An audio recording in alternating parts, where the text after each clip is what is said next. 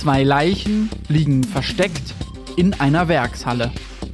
Ihr Blut am Tatort ist notdürftig mit Formsand überdeckt. Die beiden Schützen sind auf der Flucht. Und die Polizei ist ihnen auf den Fersen. Hey, mein Name ist Jakob Hartung und das ist der Mordfall Röchling. Schön, dass ihr nochmal bei einem Podcast der Saarbrücker Zeitung dabei seid. Das hier ist die vierte Folge. Falls ihr es nicht getan habt, fangt lieber von vorne an. In den ersten drei Folgen haben wir über eine Begegnung in der Hütte gesprochen. Vier Personen kommen zufällig zusammen, doch ihr Schicksal ist eng miteinander verknüpft. Karl Theodor Röchling und Heinrich Koch machen im Winter 1944 einen Rundgang durch das Eisen- und Stahlwerk. Mitten im Krieg liegt Völkling in der roten Zone und die Hütte ist stillgelegt. Doch bis zuletzt haben die Röchlings hier Waffen für die Nazis produziert. Die Familie ist damit sehr reich geworden. Auf dem Gelände haben sich auch Nikolai Bonka und Wassili Djatschenko versteckt. Die beiden jungen Männer sind aus der Sowjetunion. Sie kommen als Zwangsarbeiter ins Saarland, doch können sich aus dem Lagersystem befreien. Am 17. Dezember 1944 laufen ihnen zwei Deutsche über den Weg. Es fallen Schüsse und Karl Theodor Röchling und Heinrich Koch sind tot. Neben Bonka und Jatschenko ist noch jemand am Tatort. Matriona Kalita.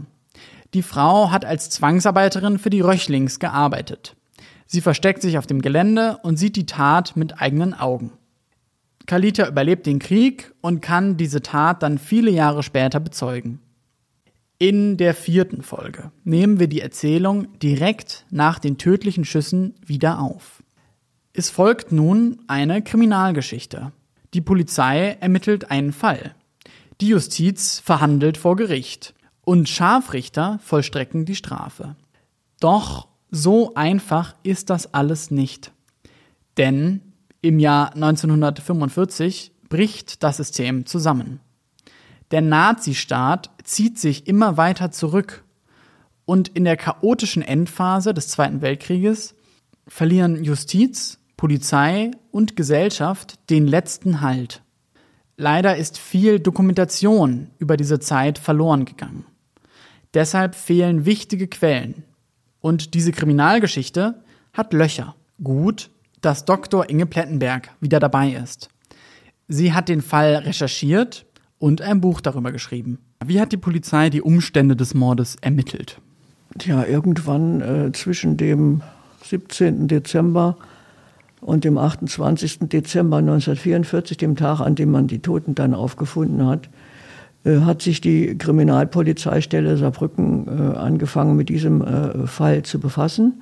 Die war zuständig für Mordsachen. In der, bei der Kriminalpolizeistelle äh, Saarbrücken war ein Kriminalkommissar Ludwig Kehl äh, war Leiter von K1 und der äh, war halt zuständig für die Ermittlungen. Ja, das war übrigens abenteuerlich im Bundesarchiv habe ich dann ermittelt, da gab es äh, äh glaub, über 200 Kehls und ich hatte äh, nur den Nachnamen und kein Geburtsjahr und nichts. Und dann habe ich halt einen Mikrofilm an mir vorbeirauschen lassen und habe zwei Tage gebraucht. 200 Kehls? Ja, bis ich den einen Kehl gefunden hatte, der bei der äh, Kriminalpolizeistelle in Saarbrücken Dienst getan hat. Das waren ja nicht alle Kehls. Und es war nur dieser eine Ludwig Kehl, ich glaube geboren 1898, ein Mann, der von der Pike auf äh, nach seiner Demobilisierung als äh, Weltkriegsteilnehmer im Ersten Weltkrieg zu, bei der Polizei gelandet ist, von ganz unten sich dann als zum Kommissar hochgearbeitet hat.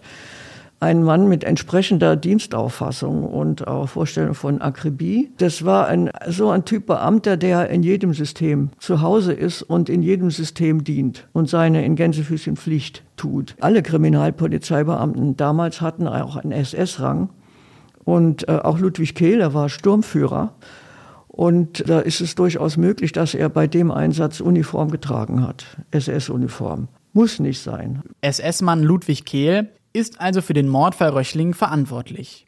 Und an dem Tag verhaftet Ludwig Kehl in Völklingen Nikolai Bonka, Wassili Djatschenko und äh, Matriona Kalita.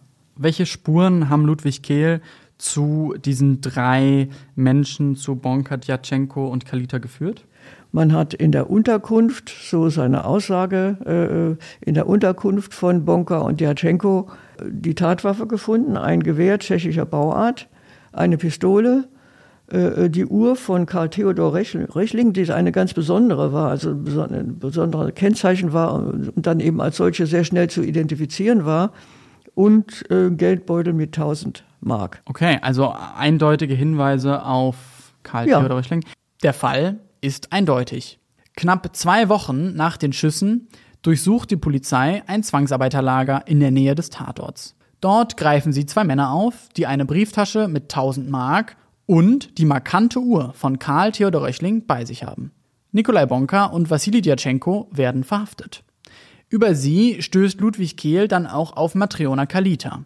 Sie hat beim Arbeiten in der Hütte einen Finger verloren und ist wegen diesem Merkmal leicht ausfindig zu machen. Bei der Festnahme von Bonka und Jatschenko stellt die Polizei sogar die Tatwaffen sicher. Die Waffen, wo kamen die her? Es heißt, man habe äh, die, die Ostarbeiter hätten die in einem nahegelegenen Kriegsgefangenenlager gefunden. Offensichtlich hat man die Wachstuben da einfach so offen zurückgelassen. Hat. Und äh, es gab da, vor allem hinter dem Schlafhaus der Völklinger Hütte, gab es diesen Komplex von Ostarbeiter- und Kriegsgefangenenlagern. Da war auch eine Wachstube dabei. Also das ist denkbar dass die sich dort bedienen konnten. Gewehre tschechischer Bauart waren keine Seltenheit damals. Die hatte sowohl die Wehrmacht als auch der Werkschutz.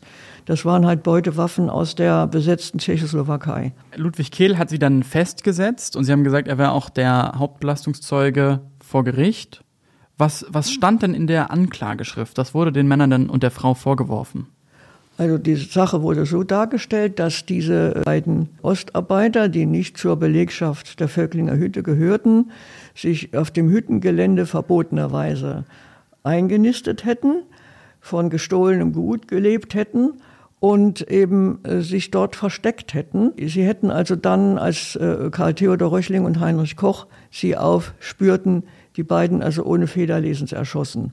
Die, die Version äh, der Anklageschrift, das klingt plausibel. Ja, das Gespräch mit Matriona Kalita äh, hat das ja dann mir auch bestätigt, dass ich das so verhalten haben kann.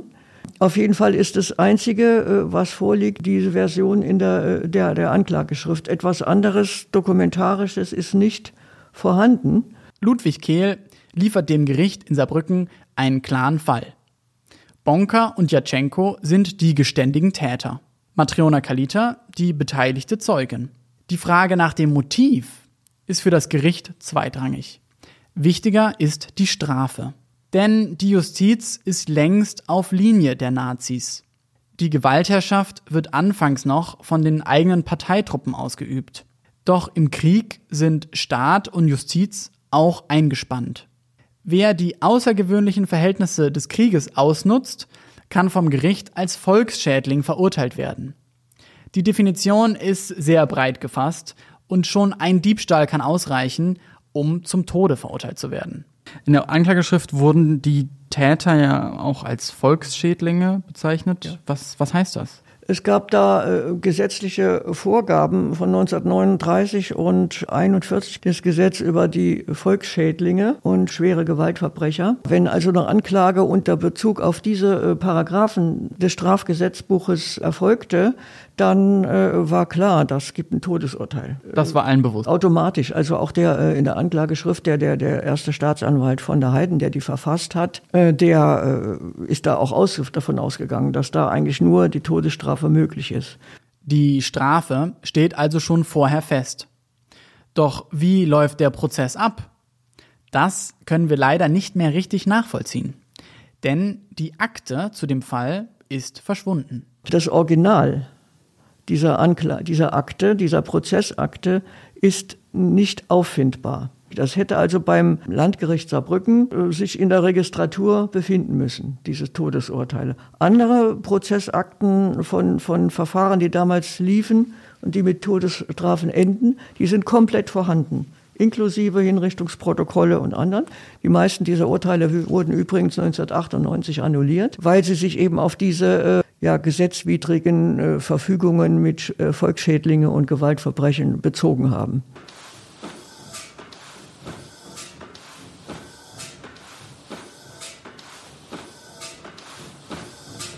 Der Staatsanwalt im Prozess gegen Bonka, Djatschenko und Kalita ist strammer Nazi. Dr. Ferdinand Hayden.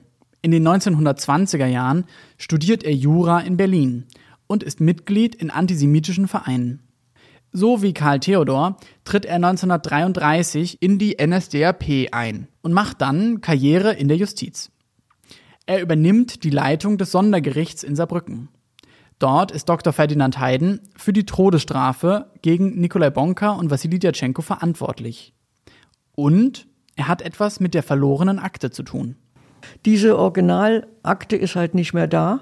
Und während seines Entnazifizierungsverfahrens hat dann der Dr. Ferdinand Hayden sich hingesetzt und hat aus ihm noch zugänglichen Akten die Anklageschrift rekonstruiert, mhm. um den Nachweis zu erbringen, dass das kein politischer Prozess gewesen sei, den er da geführt hat und auch kein politisch bedingtes Todesurteil, sondern äh, ein ganz normaler Mordsprozess.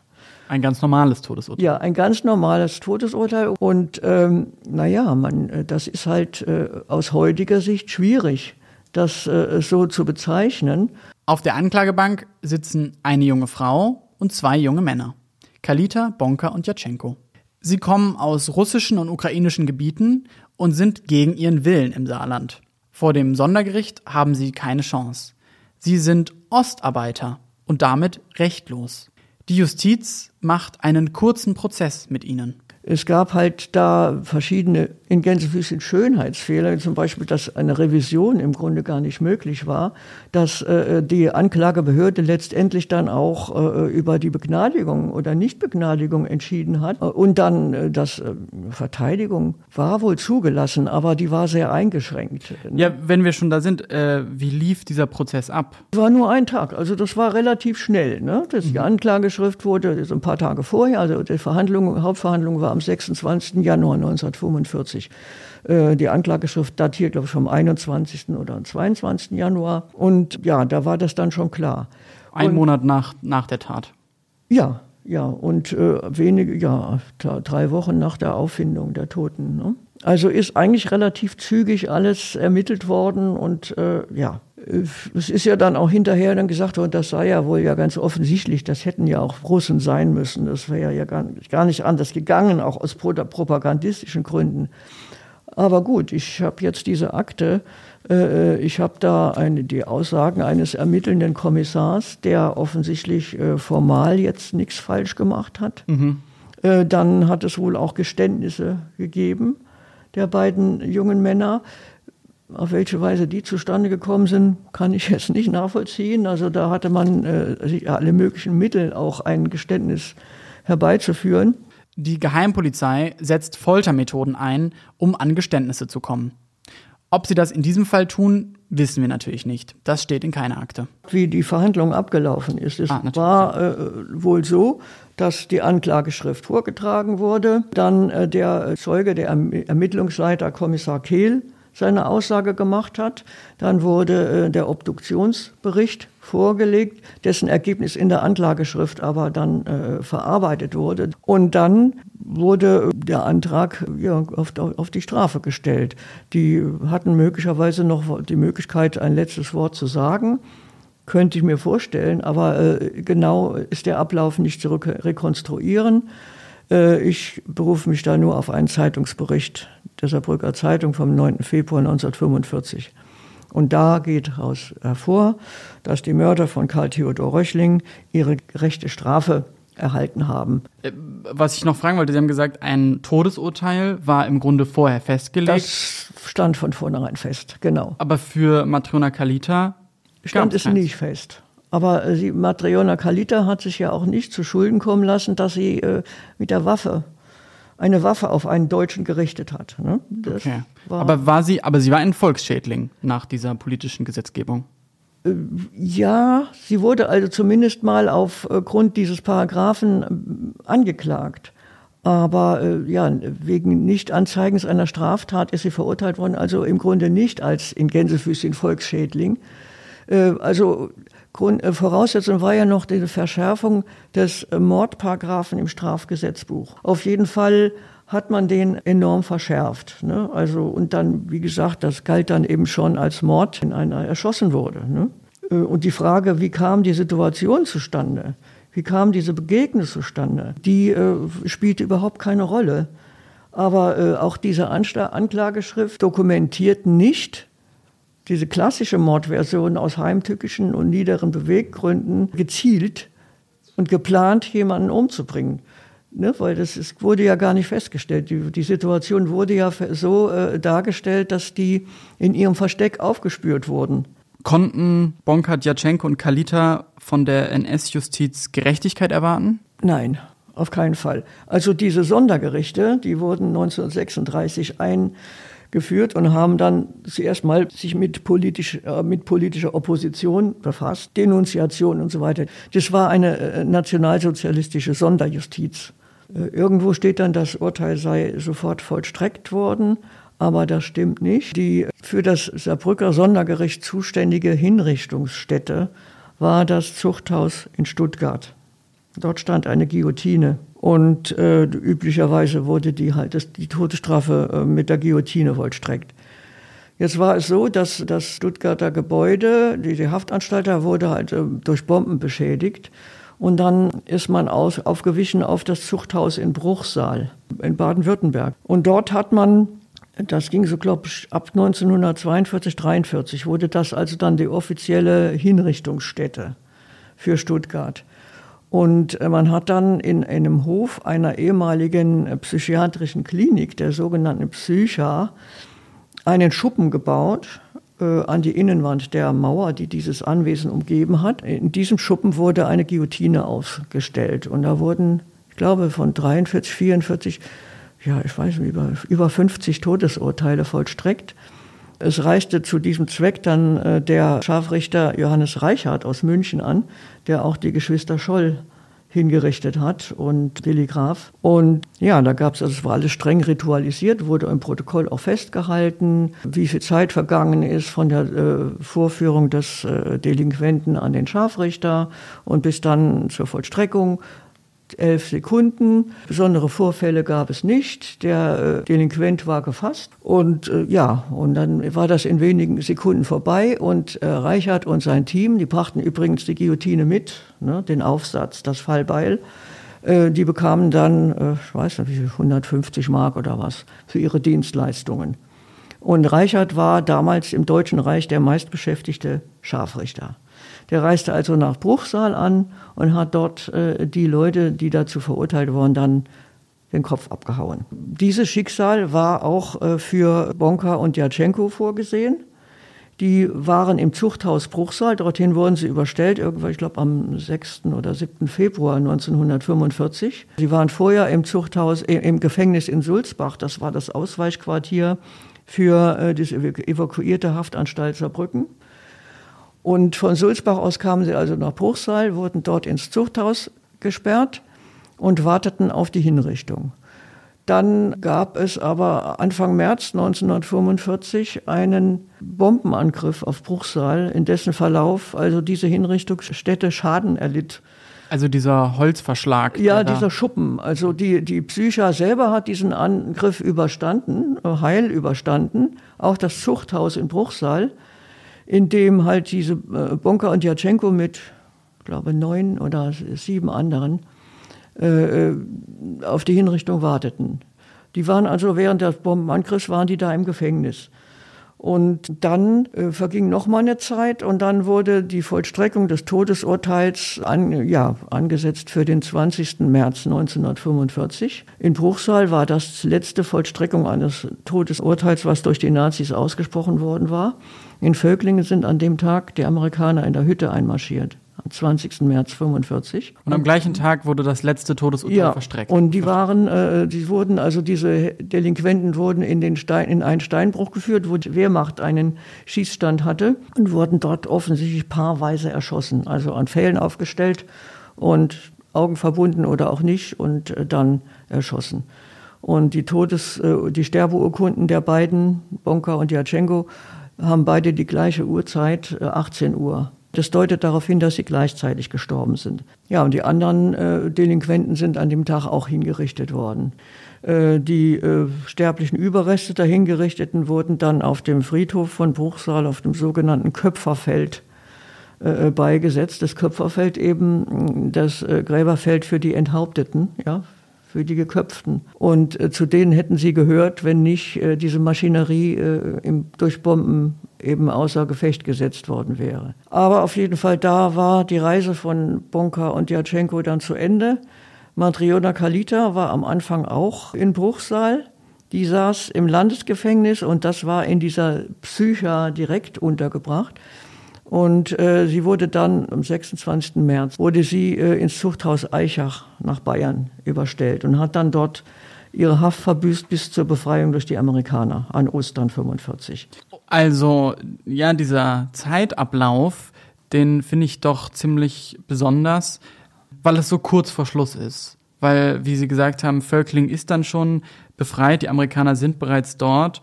Und ja, Bonka und Djatschenko hätten es eben fast überlebt, hätten es fast überstanden. Und, äh, aber es hat eben gerade noch gereicht, um sie dann hinzurichten. Ja, also dieser Teil Deutschlands, da in Baden-Württemberg, Bruchsal, war ja, da waren die Amerikaner ja zu dem Zeitpunkt noch nicht. Ne? Die Franzosen auch nicht, die kamen ja erst später. Das war halt dann im Moment da noch relativ sicheres Gelände für die Nazis. Ne? Und insofern konnten da, ja, die Prozeduren noch ihren Lauf nehmen.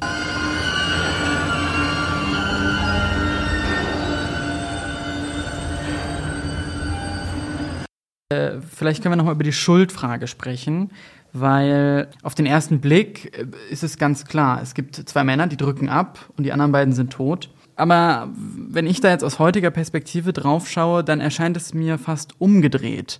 Also eben zwei Männer, die entführt wurden, versklavt sind, auf der Flucht vor ihren äh, vor ihren Häschern und dort werden sie dann eben entdeckt von Aufsehern. Es erscheint mindestens wie Notwehr, dass sie dann abdrücken.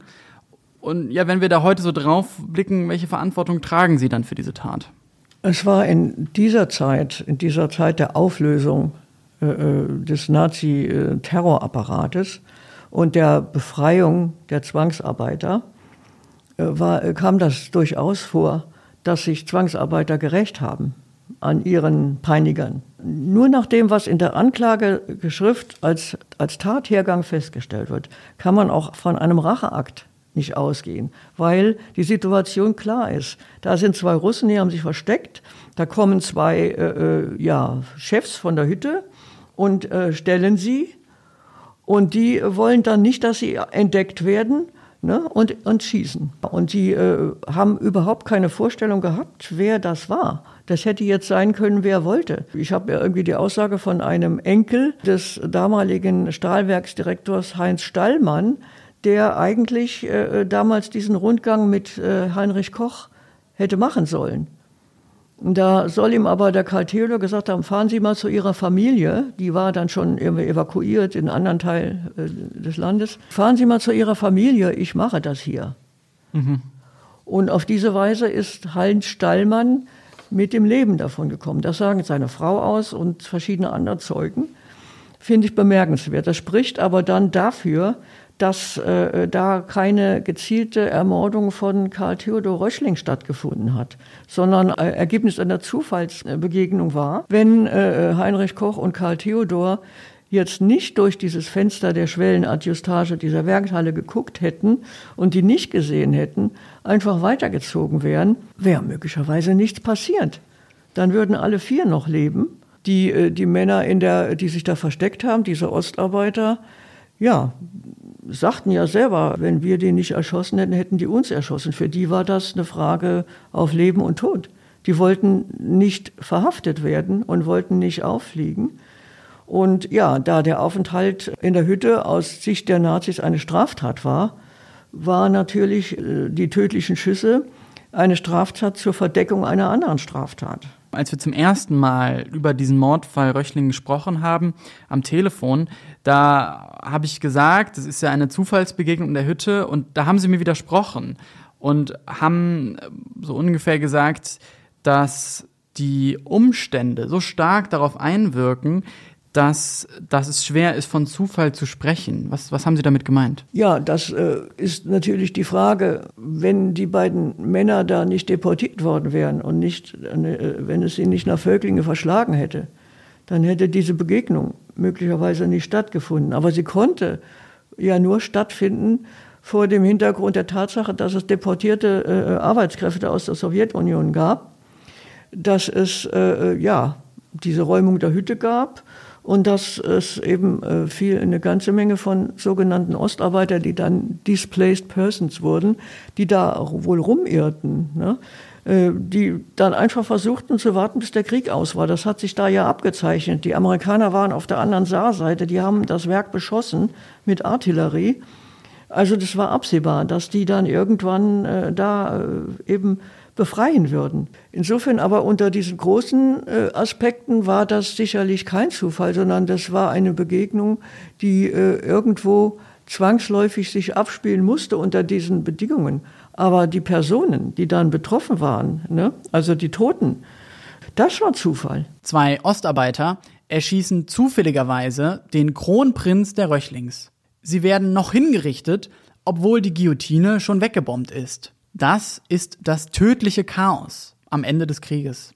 In dieser Zeit löst sich der Staat auf und es entsteht eine Spirale der Gewalt, die viele Menschen mit in den Tod reißt.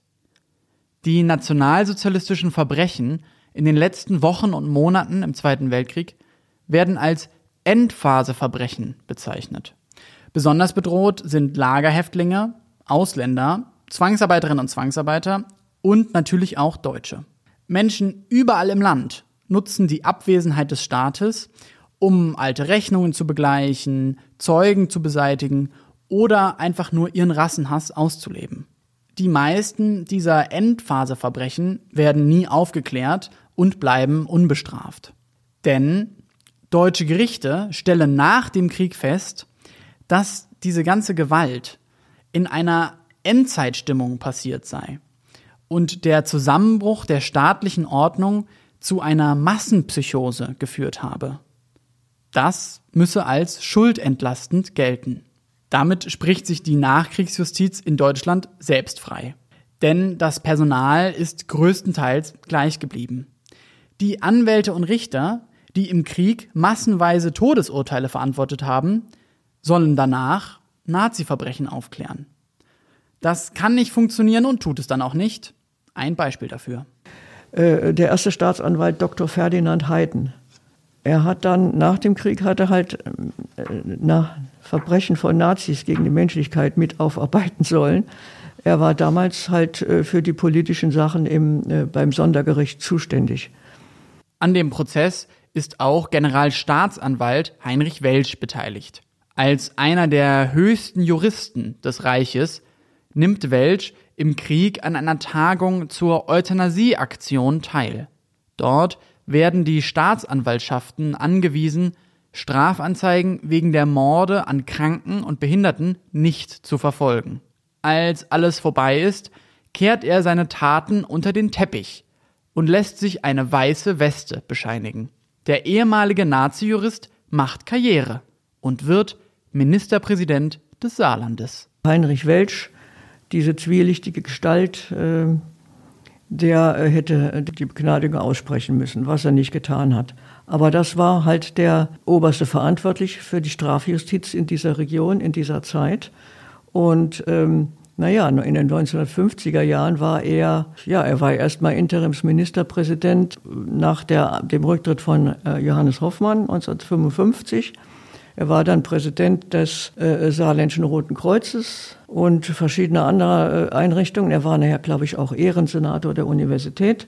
Also eine hochgeachtete Persönlichkeit, eine sogenannte Honoratiore. Sie haben im Buch tatsächlich mehrere dieser Karrieren nachgezeichnet, die da als äh, auf der Polizeiseite oder der Justiz beteiligt waren.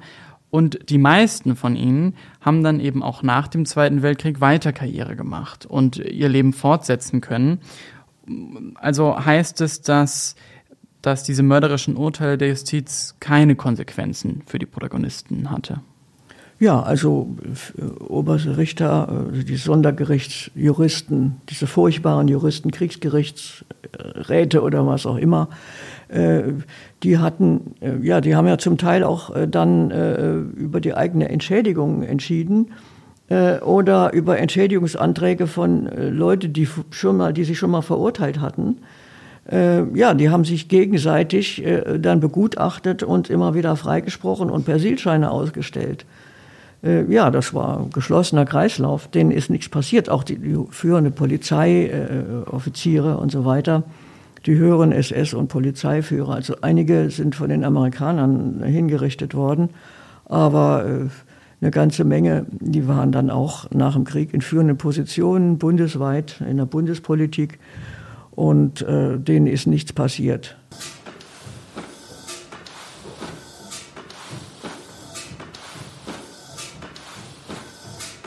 In der Endphase des Krieges wandert die Front von allen Seiten auf Berlin zu.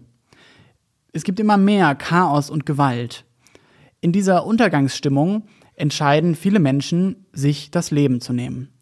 Für sie soll das Ende des Nationalsozialismus auch das Ende ihres eigenen Lebens bedeuten. So entscheidet auch der Vorgesetzte von Dr. Ferdinand Hayden, der Saarbrücker Oberstaatsanwalt Franz Keller. Der Oberstaatsanwalt Keller der hat dann am Ende des Krieges die Entscheidung getroffen, sich zu suizidieren? Ja, das ist, äh, da gibt es einen Abschiedsbrief. Äh, der war schon recht alt, der war einige Jahre schon über äh, die Altersgrenze hinaus und war trotzdem immer noch Oberstaatsanwalt. Ende November 1944 ist er in die Evakuierung gegangen. Hier vor Ort hat also praktisch der Dr. Hayden seine Geschäfte wahrgenommen und äh, sich mit den äh, Verfahren befasst und den Tod, die Todesurteile vorbereitet, die hier so anstanden. Und er war dann eben äh, zu Hause bei seiner Familie, dieser äh, Franz Keller, und ist nach einem Polizeibericht auf einem kleinen Bahnhof auf einer Bank sitzend tot aufgefunden worden. Offensichtlich, er hatte die, die, die Waffe noch in der Hand, mit der er sich erschossen hat. Also das wurde zweifelsfrei ein Selbstmord festgestellt. Es gab äh, viele Gründe, warum, äh, also eine, es gab ja sehr viele äh, ja, für Amtsträger, die damals äh, sich aufgehängt haben oder erschossen haben, einfach weil sie diesen Zusammenbruch, der es ja für sie war, äh, nicht ertragen haben. Also aber so, man kennt eben die Selbstmorde von äh, ja, führenden Medizinern an der Charité oder ja, alle möglichen, die, die das einfach dann für ihre gänzliche Pflicht hielten, äh, äh, aus dem Leben zu scheiden. Ja. In der Endphase des Krieges gibt es nicht nur viele Verbrechen, sondern auch viele Selbstmorde. Am 30. April 1945 schießt sich Adolf Hitler in Berlin eine Kugel in den Kopf. Zur selben Zeit strömen im Städtchen Dermin beim Einmarsch der Roten Armee hunderte Menschen in Flüsse und Wälder, um sich dort das Leben zu nehmen. Ganze Familien werden ausgelöscht. Eltern töten ihre Kinder. Der Min ist nur ein Beispiel unter vielen. Eine Selbstmordepidemie ergreift tausende Menschen im ganzen Land. Die Massenselbstmorde sind bis zuletzt verdrängt worden.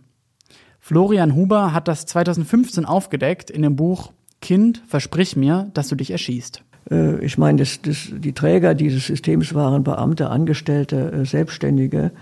Äh, nicht so sehr die Arbeiter, auf die sich allerdings alles bezogen hat immer ne, und für die angeblich immer alles gemacht wurde. Aber ja, für die brach schon eine Welt zusammen. Einfach, äh, ja, schon dadurch, dass sie einfach nicht weitermachen durften. Ne?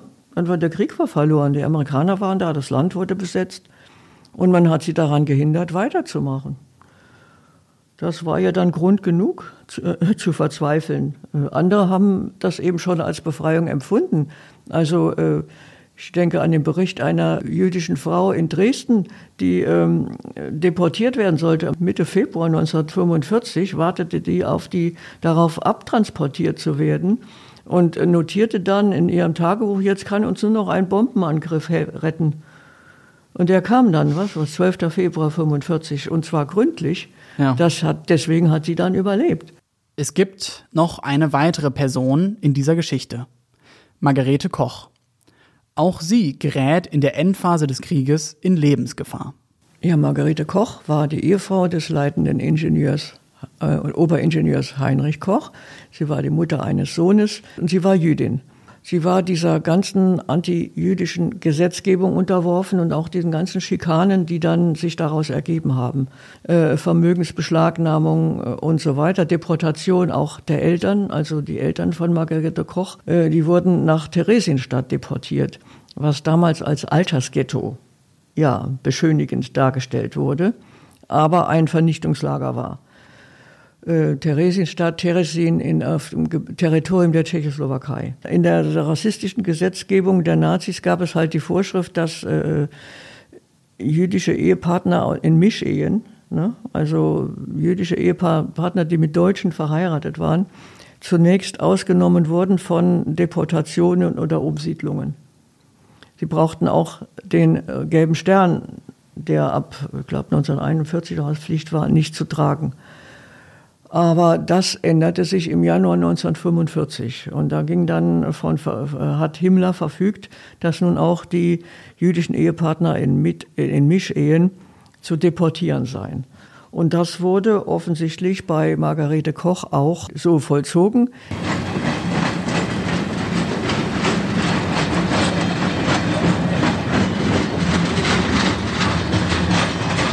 Margarete Koch verliert ihren Mann am 17. Dezember 1944, als er von einem Rundgang durch die Hütte nicht mehr zurückkehrt.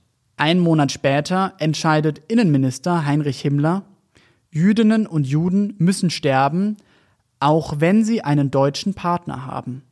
Auch ihr Mann hätte Margarete Koch dann nicht mehr retten können. Sie wird verhaftet und dann mit dem Zug ins Konzentrationslager geschickt. Nach dem Krieg behaupten mehrere Menschen, die Jüdin vor den Nazis beschützt zu haben. Sie ist angeblich von Kollegen, von Ingenieuren der Hütte versteckt worden. Sie sei dann angeblich verraten worden. Äh, aber sie selbst äh, berichtet einfach nur, dass sie am 10. Januar 1945 stand bei ihr in Urexweiler die Polizei vor der Tür, beziehungsweise die SS, und hat sie abgeholt. Und dann war das Ziel, das waren damals, die wurden die letzten im Saarland noch verbliebenen Menschen jüdischen Glaubens, das waren überwiegend alte Frauen, ähm, die wurden bis in den März 45 hinein, noch kurz vor dem Einmarsch der Amerikaner, wurden die noch abtransportiert. Ziel Theresienstadt. Es war es aber so, dass die Transportwege, die ja oft bombardiert wurden von den Amerikanern, die waren halt äh, nicht mehr durchgängig befahrbar und äh, deswegen haben die Transporte sind oft stecken geblieben. Äh, und Margarete Koch blieb in Heidelberg stecken und saß dort, bis es weitergehen sollte, im Gefängnis. Und der Leiter dieses Gefängnisses bescheinigt ihr dann schriftlich, dass sie irgendwann nach dem Eintreffen der Amerikaner dann freigelassen worden sei. Nicht nur mehrere Ingenieure der Hütte wollen Margarete Koch versteckt haben, auch jemand anderes hat ihr angeblich geholfen. Hermann Röchling, der Kommerzienrat persönlich. Von Hermann Röchling wird berichtet, er habe sich persönlich dafür verwendet, dass sie aus dem Gefängnis äh, in eine äh, von Röchling zur Verfügung gestellte Unterkunft gebracht worden sei. Das ist, stimmt wohl nicht. Äh, Margarete Koch selbst bezeugt, dass Hermann Röchling telefoniert habe mit einem hohen SS-Führer. Äh, das kann ich nicht ausschließen, dass Hermann Röchling, das ist seine Art, geht ans Telefon und versucht, den zu erreichen, den Chef, ne? dass er sich dort dafür eingesetzt hat, dass sie nicht nach Theresienstadt transportiert wird. Das ist immerhin möglich, aber ich äh, kann das Gegenteil nicht beweisen. Aber sonst, es ist halt aus dritter Hand wird das so berichtet. Also dagegen steht ja die Aussage des Gefängnisleiters, äh, dass er Frau Koch entlassen habe äh, nach der Befreiung durch die Amerikaner. So, und sie ist dann ähm, freigekommen. Und ob jetzt Hermann Röchling dafür gesorgt hat, dass dieser Transport in Heidelberg stecken blieb, kann ich auch nur spekulieren. Ich glaube eher nicht. Ich glaube, das hatte andere, das hatte eben diese äh, Gründe, dass die, die, die Bahnlinien unterbrochen waren und dass es einfach nicht so schnurstracks durchgehen konnte nach Theresienstadt. Und das hat ihr das Leben gerettet. Sie ist dann nach dem Krieg nach Völklingen zurückgekommen, äh, hat äh, ihr Entschädigungsverfahren Mitte der 50er Jahre hat sie alles durchgekriegt und ist dann nach Saarbrücken übergesiedelt, hat lange in einer Buchhandlung gearbeitet als Verkäuferin und ist 1986 in einem Altenheim in Saarbrücken gestorben. Direkt nach dem Tod ihres Mannes war sie dann wirklich ja dieser Verfolgung dann ausgeliefert und wo es aber bei Bonka und Djatschenko zu spät war, sie gestorben sind, hat sie ähm, die, das Untergang des Reiches hat ihr dann geholfen in dem Moment und sie hat es überlebt. Ja, es kann sein, dass sie zu einem, zum gleichen Zeitpunkt wie äh, die äh, Männer, die ihren Mann erschossen haben, im, im, im Gefängnis in Sulzbach saß. Wirklich? Ja, also das war, die waren, waren, saßen ja da zunächst mal alle, auch Matriona äh, saßen erst mal alle dann in Sulzbach und wurden dann weitergereicht.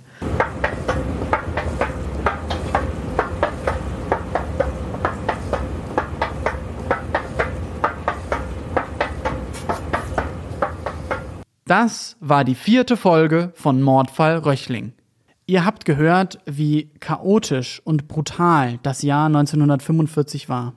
Der Nationalsozialismus endet in einem Blutbad mit sehr vielen Toten. Und dann ist der Krieg vorbei. 1945 enden zwölf Jahre Nationalsozialismus in Deutschland. Hitler war in der Weimarer Republik angetreten um das System zu zerschlagen. Dabei haben ihn viele Deutsche gern unterstützt. Was dann folgt, ist eine beispiellose, kollektive Radikalisierung, bei der am Ende die Welt brennt. Und danach? Der große demokratische Neuanfang? Die Menschen im Land sind auf jeden Fall bereit, nach vorne zu blicken und das Vergangene zurückzulassen. Dabei helfen ihnen Schweigen, Selbstverleugnung und Lügen. Der Mordfall Röchling ist ein Beispiel dafür. Denn die ganze Geschichte, die Inge Plettenberg aufgearbeitet hat, ist neu. Jahrzehntelang wird sie ganz anders erzählt, in Form einer Legende. Karl Theodors Tod war kein Zufall. Nikolai Bonka und Wassili Datschenko nicht die Täter. Es waren die Nazis. Karl Theodor Röchling wurde von einem Killerkommando hingerichtet. Darum geht es in der nächsten Folge von Mordfall Röchling. Vielen Dank, dass ihr nochmal einen Podcast der Saarbrücker Zeitung gehört habt. Zu jeder Folge gibt es einen Text und eine Bildergalerie auf saarbrücker-zeitung.de. Mehr Hintergrund findet ihr in Inge Plettenbergs Buch Mordfall Röchling, erschienen im Geistkirch Verlag. Produziert von Jakob Hartung. Redaktion Sarah Umler. Cover Robbie Lorenz. Die Geräusche aus der Hütte wurden zur Verfügung gestellt vom Weltkulturerbe Völklinger Hütte und dem Saarländischen Rundfunk. Sie wollen wissen, was in Ihrer Region passiert? Entdecken Sie das SZ Plus Angebot auf www.saarbrücker-zeitung.de.